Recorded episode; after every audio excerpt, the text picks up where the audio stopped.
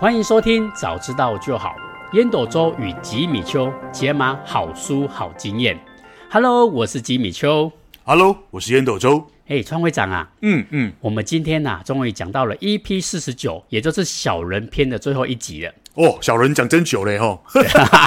没错没错，嗯，哎、嗯，所以我们第五种小人啊，其实我我觉得应该是最常见、最常见的一种小人。嗯嗯。哎，这种小人呢，叫做利益至上。嗯嗯哼。哎，简单来讲，就是见钱眼开啦。这种这种小人，就是，嗯你只要有钱哈、哦，他什么事都做得出来。嗯嗯。哎、嗯，这种小人啊，他的特征呢，基本上啊，就是自私自利。嗯哼。哎，或者是啊，你只要给他钱哦，他什么事情都做得出来。嗯嗯嗯。哎，像川会长，我们不是常常看电影啊，就是有一些什么杀手啊，或者一些恶势力啊，有没有？你只要给他钱，叫他去做什么样的事情，他们都会去做。嗯嗯嗯。哦，这种小人啊，就是那种比较道德沦丧的那一种。嗯哼嗯哼。哎，可是我们在职场上啊，有一种我们比较常见的叫做势利眼。嗯嗯。哎，谁有权利或者谁有利益哦，就是哎，谁可以给我更多的钱，嗯、我就会对他比较好。嗯。所以啊，我们今天就来讲这种势利眼的小人。嗯哼嗯哼。哎，可是我们一样要探讨他们为什么会做出这样的行为。嗯哼。哎，还记得我们那时候对小人的定义吗？嗯，就是啊，小人就是在环环境当中啊，做出对自己最有利的决策。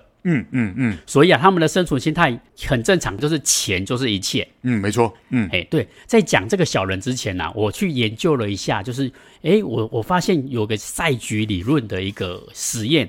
哎，蛮符合这个小人的哦。嗯哼，嗯哼。那我我就不讲什么叫赛局理论，我先大概讲一下这个实验的过程是什么样。嗯哼，嗯哼。我我现在举例一下，就是比如说烟斗周跟吉米丘，他们两个是好搭档。嗯哼，嗯哼。哦，一个闯关游戏。嗯嗯嗯。但这个这个游戏比较特别，就是，嗯哼，嗯哼。比如吉米丘是可以背叛烟斗周的，烟斗周也是可以背叛吉米丘的。嗯嗯哼。哦。那假设烟斗周是非常正义的人，他就是觉得说，哎，我们要成功，就是要两个都要成功才算成功。嗯，但是我吉米丘呢，我比较小人，我就觉得说我只要背叛了烟斗周，嗯，这一关所有的奖金就全部都是我吉米丘独得。嗯嗯嗯，好、哦，所以最后最后的时候，烟斗周就勇往直前的冲了，嗯、然后我选择了背叛。嗯嗯，当然，所以这一关一百万，嗯，吉米丘都全部都被他拿走了。嗯哼嗯哼，啊，因为烟斗周被背叛了嘛，所以他一毛钱都拿不到。嗯哼，哎，烟斗周，如果是这样子哦，我吉米丘已经背叛了你一次，嗯哼，我再跟你讲说，哎，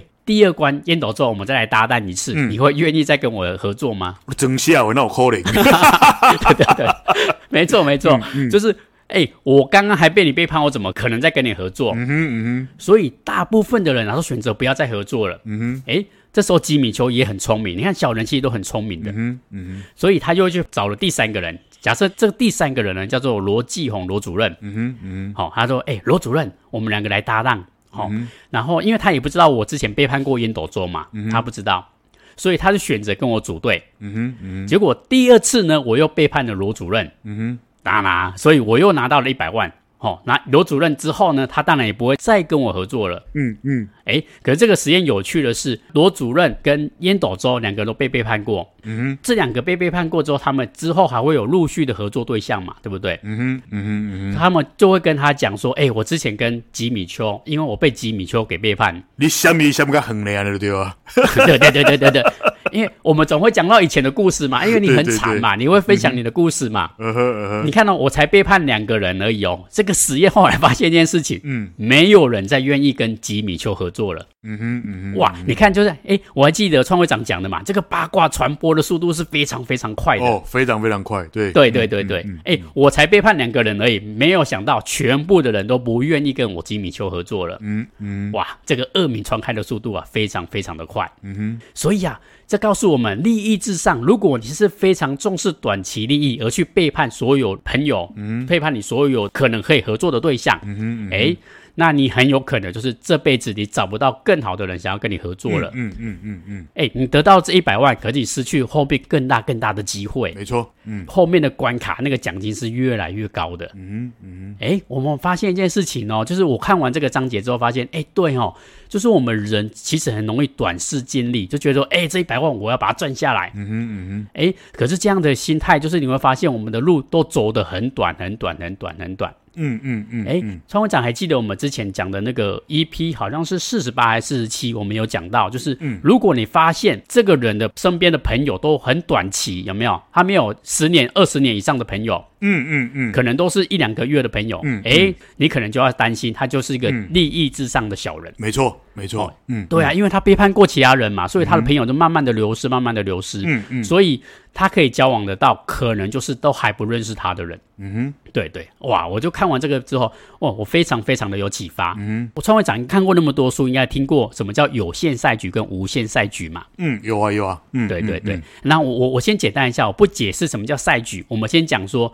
什么叫一次性跟三次以上？一次性就是我们的交易可能只有一次，这个我把它称为叫有限赛局。嗯哼，好、哦，那我们的交易可能会三次以上。嗯哼，我就把它叫为叫无限赛局。嗯嗯嗯，哎，那我我刚好举个例子让大家比较好理解。嗯哼，就比如说，哎，烟斗周，你今天去的观光地区。嗯哼嗯哼，吉米丘是观光地区的摊贩。嗯哼，我就会想说，哎，烟斗周是日本来，哦，日本来的观光客，嗯、他不可能常来嘛，对不对？嗯嗯，所以可能这一瓶矿泉水可能十块钱。嗯，我看到烟斗粥有没有哦，这你不来，可能你在一个给小罗这。嗯，而且他买完一次之后，他不可能再从日本过来再给我买第二次。嗯嗯，所以我这个十块钱，我可能看到烟斗粥哦，我就要卖他五十块。嗯哼嗯哼，因为我就赚你这一次而已啊。嗯嗯嗯，这个叫做有限赛局，就是我只赚你一次。嗯哼，哎，所以你可以看看那个观光地区有没有，所有的东西都特别特别的贵。嗯嗯，哎，像之前我记得前几年怎么。台湾有一些士林夜市啊，垦丁大街啊，哦，有啊，不是卖卖巴拉卖卖一千多块嘛，对对对对，用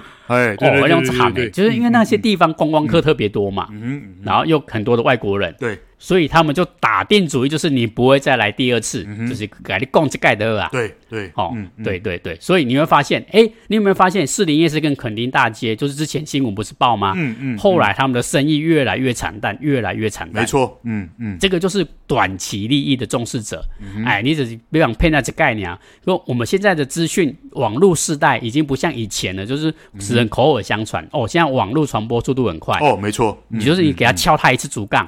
嗯哦，这个网络一传开不得了，嗯、就是影响的不只是你这家店家哦，连这个社区啊、嗯、都有可能，整个夜市都有可能会被你给影响到。嗯嗯，这个叫有限赛局。那什么叫无限赛局呢？就是你可以想看，你住的附近不是有菜市场吗？对对，嗯、你会发现菜市场的东西都尽量。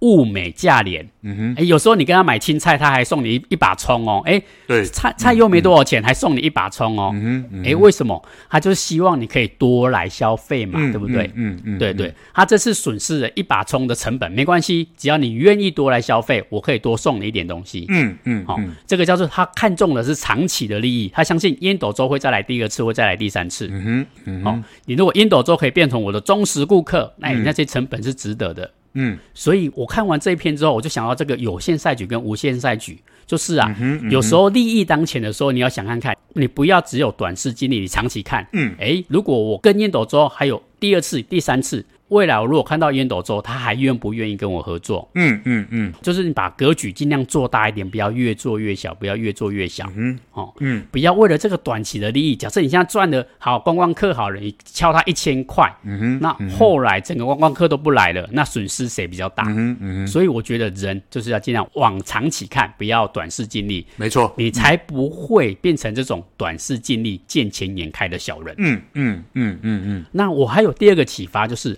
哎，其实我们人呐、啊，就是要尽量的互助。什么叫互助？你看，我们如果是无限赛局，就我今天可以亏一点点没关系，只要英斗周跟我都有赚到钱，那就可以了啊，对不对？嗯。所以啊，我觉得刘轩里面有一句话，我觉得讲得很棒。嗯。嗯，他说啊，金钱就像水一样。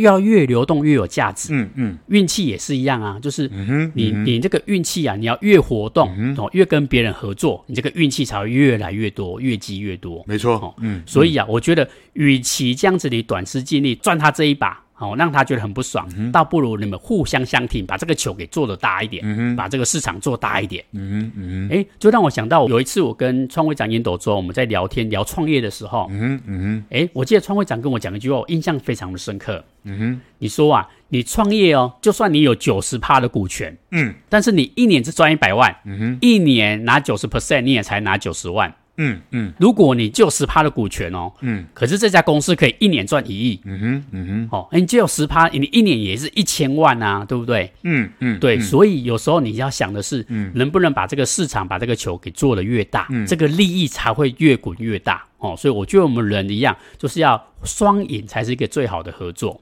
对对对对，这是我看完这一章啊，就是这种利益至上的小人，我给我的一些启发。哎。关于这个部分啊，不知道烟斗周有没有没有特别的想法，还是啊，这个章节你有没有特别启发的部分可以跟我们分享呢？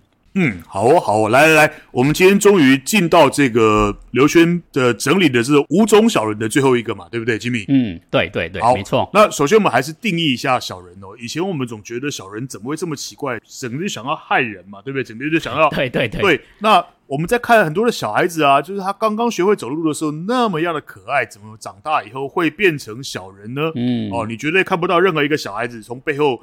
刚学会走路就从背后拿剪刀捅你一刀。刘对，对对，刘轩的定义就是小人都是因为环境造成的，他并不是要害你，他他的眼里都只有他自己。嗯，所以我们再次定义小人为什么是小人？对，一切东西环境来做事，好不好？那对，那这一章哦，这一章讲的就是在利益挂帅的环境之下，金钱至上，钱就是一切的小人，对吧？金，嗯，没错，没错。哦，然后这这样的人呢，在什么地方最多呢？在商场上，对，在贸易市场上，嗯，在这个重视金钱利益的这种社群团体啊，那这个小人他大概是什么样子的一个外貌，怎么样的一个特征哦？就是那种很爱斤斤计较啦，自私自利啦，只要能够赚钱哦，什么都可以呀、啊。然后嘞，一有了一点钱以后，就开始任性，有没有？对，对，对，对，有钱就是任性嘛，没错，没错，没错，势利眼啦，炫富啦，特权啦。这一章讲的就是这样子的小人，然后我就开始回想我的大大半个人生哦。我要告诉你一个很很有很有意思的一件事情哦。民国七十五年，我考高中，嗯嗯嗯，那那一年的台北北联的作文题目叫做“创造一个富而好礼的社会”。哦，我再说一次哦，嗯，创造一个富而好礼的社会。那一年我只有十五岁，我现在已经五十二岁了。嗯，我后来在看哦，这些所谓的作文题目啊，对，所谓的呼口号啊，就是。这个国家跟这个社会缺 缺什么？口口口号就是什么啊？对对对对对对，好像是对对对对对。这个这个国家跟这个社会缺什么？哦，作文题目就是什么？所以呢，民国七十五年那个时候，真的就是一个台湾开西杯，还有这上面吉杯英对英卡巴的时代，英英卡巴的时代，对，他就是开始进入这种。那个钱要淹脚木的这样这样这样子的一个时代哦，嗯、所以我我回过头来讲哦，其实人为什么想要钱呢？这是一个生物的本能。对，我这我常在说嘛，生物的本能就是两个嘛，一个是生存，一个是繁衍。嗯，所以人永远都会想要多存一点。永远都会想要多有一点，嗯，然后嘞，有事没事呢，想要多吃一点，对，然后嘞，想要有更多更多的女朋友，这是天性，对对，这是这是这是天性哦，没错没错，就是生物的本能。那为什么会这样子？因为以前的生物它会面临什么？会面临风险嘛，嗯，对不对？会面临这种不确定性嘛，所以它有的吃一定会尽量多吃一点。你看哦，民国七十几年，就是民国七十五年以前啊，班上的小胖子很少很少，嗯，真的啦，嗯嗯，真的啦。现在每一班里面的这个小胖子多得不得了，对，就是人已经富足了，人已经富足了，但是那种天性还是因为会害怕这种风险，他想要追求一种心理的安全感，所以他不断的想要多存一点，多有一点，多吃一点，多爬龟也要吃啦，嗯，哦，嗯，所以，所以这个这个东西哦，就是这是本性了。对，我记得我曾经读过一句话，非常非常有道理，他说：上等人呐，人帮人呐。中等人哦，人挤人呐；下等人哦，人踩人呐。嗯，我还记得我刚读到这句话的时候，我真的是恍然一个大悟哦。其实哦，你如果走过大半个人生，你会发现哦，那种越爱争的哦，越得不到。那根本就是就是在一个小泥巴圈里面，在那边打架，你丢我泥巴，我丢你泥巴。嗯，那真正你见识过那种中等人、上等人的时候啊，那些人根本就是把整个船航向大海去。捕捕那个什么尾鱼啊，哦，捕那个大型的那个鱼，他绝对不会在泥巴滩里面去抓那个小泥鳅的。对，哦，所以这个这是我自己的感受了，就是我刚刚说的嘛，我们走过这一段，当然在贫穷的时候，每个人一定会争，就是为了要活下去，为了生存，为了找到找到对象，把自己的基因给延续下去，那种竞争我觉得是合理的。但是等到人一旦富足的时候，人如果还走不出来，会有点可悲跟可怜呐、啊。对，所以刚刚吉米讲的很棒。其实真正能够有量，真正能够让自己过得更好是什么？是那种乐意去帮助人。大家都听过嘛，有舍才有得，对不对？没错，没错。对，你去帮助别人，就会自然而然能够创造出一种价值。嗯，哦。然后这个价值就会变成钱，嗯，那真正钱的目的有，钱其实并不是目的，钱是一个工具，对不对？吉米，钱是工具吧？没错，钱的目的是要带给你什么？带给你自由，对，带给你富足，带给你幸幸福，嗯。但是呢，你如果把这东西想错了，那就是很多很多的人会陷入这个迷思，他不断的争这个钱，其结果呢，因为这个金钱，他也没办法自由，也没有办法富足，甚至呢。很不幸福，对，兄弟鬩墙啦，祸起萧墙之内啊，这个我们听过很多很多这样子的案例啦，没错哦。尤其你最近看这个新最近的新闻啊，什么泰山集团啊，哦，那个星光集团啊，就我认识还有很多很多的这些这些家族企业，那个内斗真的是非常非常厉害啊。没错，我还记得以前有人曾经跟我说过一句话：你要创业，绝对不要去想钱这件事情。哎，对，你越想。你就越得不到，嗯，那你应该想什么？你要去想你如何能够帮助人，嗯，你如何能够帮助这些人创造出更多的价值，嗯，如果你把这个东西给做好了、想通了、做到了，自然而然这个钱都会叮咚叮咚每天掉到你的账户里面去。没错，我以前觉得那我 calling 在一起，对，但是等到我活了大半个人生之后，我真的觉得这是真的，这是真的，嗯，所以千万不要去当一个斤斤计较。自私自利的人，真的啦，没错。还是刚刚吉米就讲的那句话很棒，你的格局就会决定你的结局。嗯，我觉得这句话讲的很棒。嗯，你的格局有多大，你的结局就会有多好。你的格局如果是小小的，就只看得到眼前那一些，那相对的，就像我刚刚说的，那个就是在一个小小的泥巴圈里面，在那边互相的打架。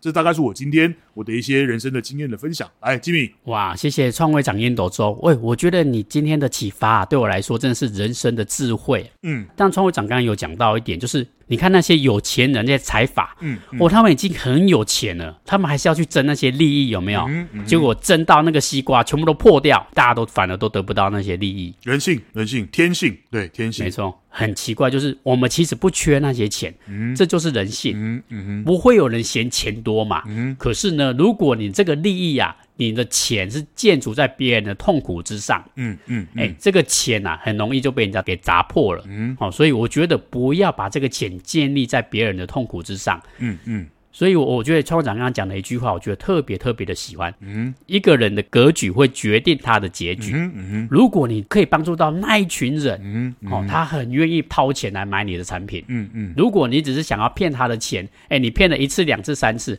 他们也不是傻瓜，也不是白痴，不会一直掏腰包来支持你。嗯嗯嗯嗯，你赚到的钱就只是那一次两次，那没有太大的意义。没错，嗯嗯，因为我们创业想的是十年企业、百年企业嘛，不会想赚一日企业嘛。嗯哼，嗯哼。所以说，创会长刚刚的分享，我觉得哇，特别特别的有启发。嗯，哎、欸，嗯，听完创会长刚刚的分享之后，我特别特别期待创会长今天的 call to action。嗯嗯，那创会长今天可以给我们怎样的 call to action，可以让我们效法，不会陷入这种金钱利益至上的一个困局呢？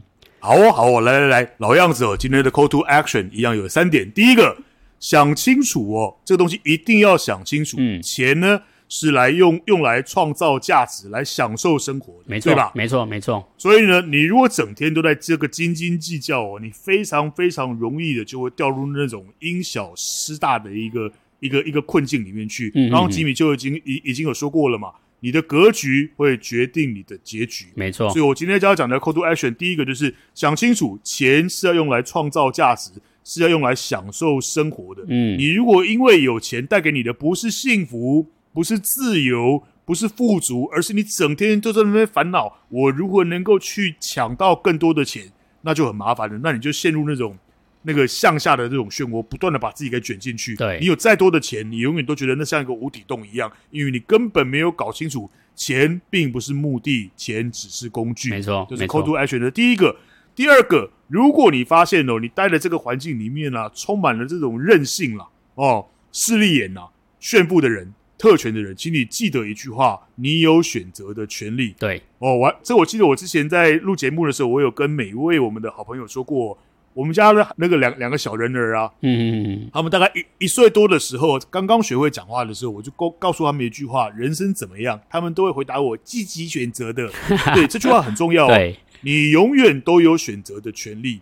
所以呢，如果你发现这整个环境里面就是充满那种任性啦、势利眼啦、吵得要命啦，哦，那你真的要告诉自己，我要选择离开这一个充满烂泥巴的泥巴滩。嗯，你绝对有选择这个自我生活的环境，好不好？没错。那第三个，第三个最幸运的人哦，不是拥有最多的钱，嗯，而是创造了最多的人生价值。对。那什么叫做创造了最多的人生价值呢？很简单，你能够帮助最多的人。哦，帮助最多的人，就像我们现在录这个节目一样，我们并没有什么所求，我们都希望把这些好书、把这些好经验分享给我们的听众，哦，能够让我们早一点知道，就能够去趋吉避凶，这是我们能够希望能够创造最多的人生价值，把这些好书、把这些好的经验，把它解码、把它记录、把它解析出来，变成一些简单的方法，希望能够帮助到最多最多的人。那最后，我曾经听过一句前辈们跟我讲的一句话，我觉得非常非常有道理，我也跟大家分享一下。哦，嗯嗯嗯，有花完的叫做财产，花不完的叫做遗产，嗯，那是另外一个课题哦。遗产越多，留给后代的不见得是一件好事哦。没错，我记得我曾经读过林则徐的一一句经典名言：“子孙若如我，留钱有何用？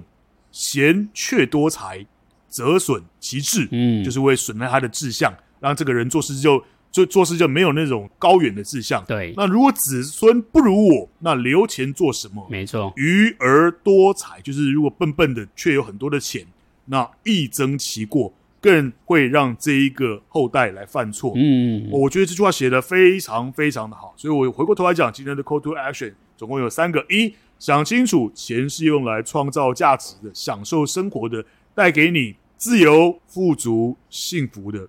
哦，你的格局就会决定你的结局。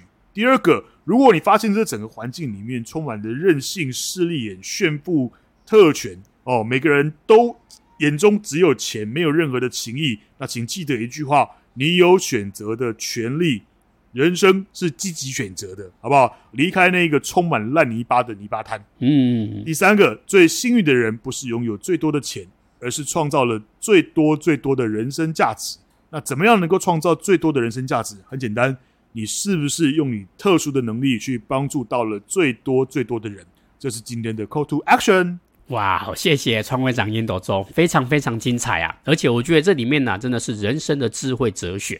我特别认同，就是钱是工具，它不是一切。嗯，如果这个钱你用的好，你的人生会更加的富足。嗯嗯嗯，钱应该是带给你更多的自由。带给你更多的体验，带给你更多的幸福。嗯嗯。但是很多人，就是我们常说的守财奴，有没有？嗯。这些遗产对你的后世不见得是好事。嗯我非常非常认同这一点，就是很多人为什么人家常说富不过三代？嗯嗯。有时候你留下的财产太多，对他们来说反而是一种累赘，而且让他们没有想要往前冲的斗志。嗯嗯。好，非常谢谢创会长刚刚非常精彩的 Call to Action。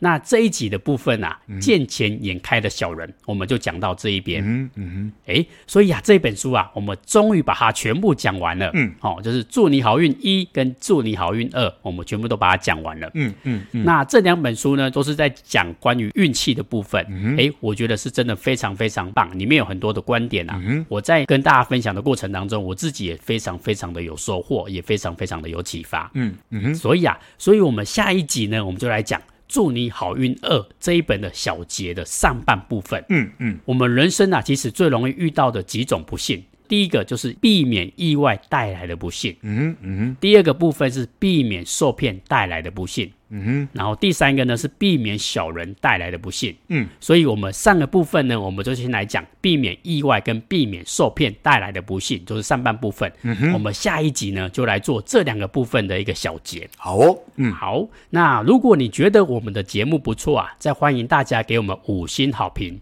有任何的想法跟问题呢，也欢迎在 Facebook 还有 Podcast 留言给我们哦。嗯哼，那谢谢收听，早知道就好。